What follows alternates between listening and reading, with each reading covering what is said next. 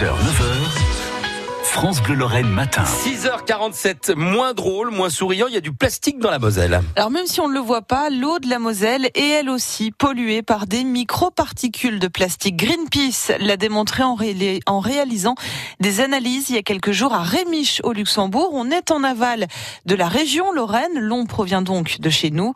Euh, François Pelleret, vous êtes monté à bord du Beluga 2, le bateau de Greenpeace pour le plus de France Bleu Matin. Oui, juste le temps d'enfiler un gilet de sauvetage et de monter sur une plus petite embarcation pour aller faire un prélèvement avec Florence Ménage.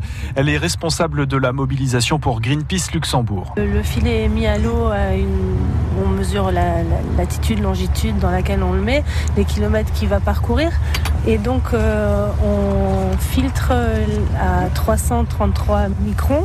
Oui, c'est un filet qui est très très serré. Hein. Voilà, c'est ça, qui laisse passer quasiment que l'eau. Et euh, au bout de 15 minutes, on le sort et ensuite on analyse ce qu'on a, ce qu'on a récupéré. Et les deux analyses réalisées à cet endroit sont positives. Mais si on jette le plastique dans la poubelle de tri, normalement, il ne peut pas se retrouver dans les rivières puis dans la mer. Malheureusement, certains plastiques ne sont pas recyclables.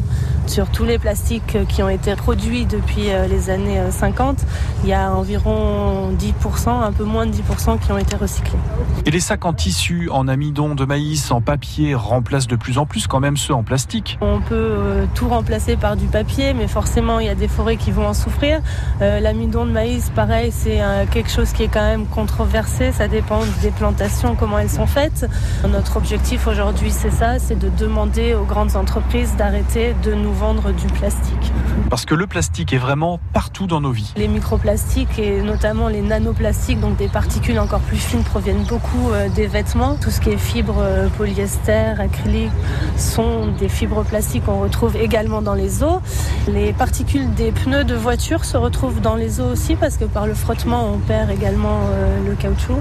Et qu'attend Greenpeace du G7 de l'environnement ce week-end à Metz? C'est aux décideurs de prendre des mesures. Donc bien sûr qu'on espère que les choses bougent euh, à, ce niveau-là aussi. Parce qu'au final, on se retrouve à manger ces microparticules de plastique à travers les poissons, les crustacés et même dans le sel de mer. Le plus à retrouver chaque matin sur francebleu.fr.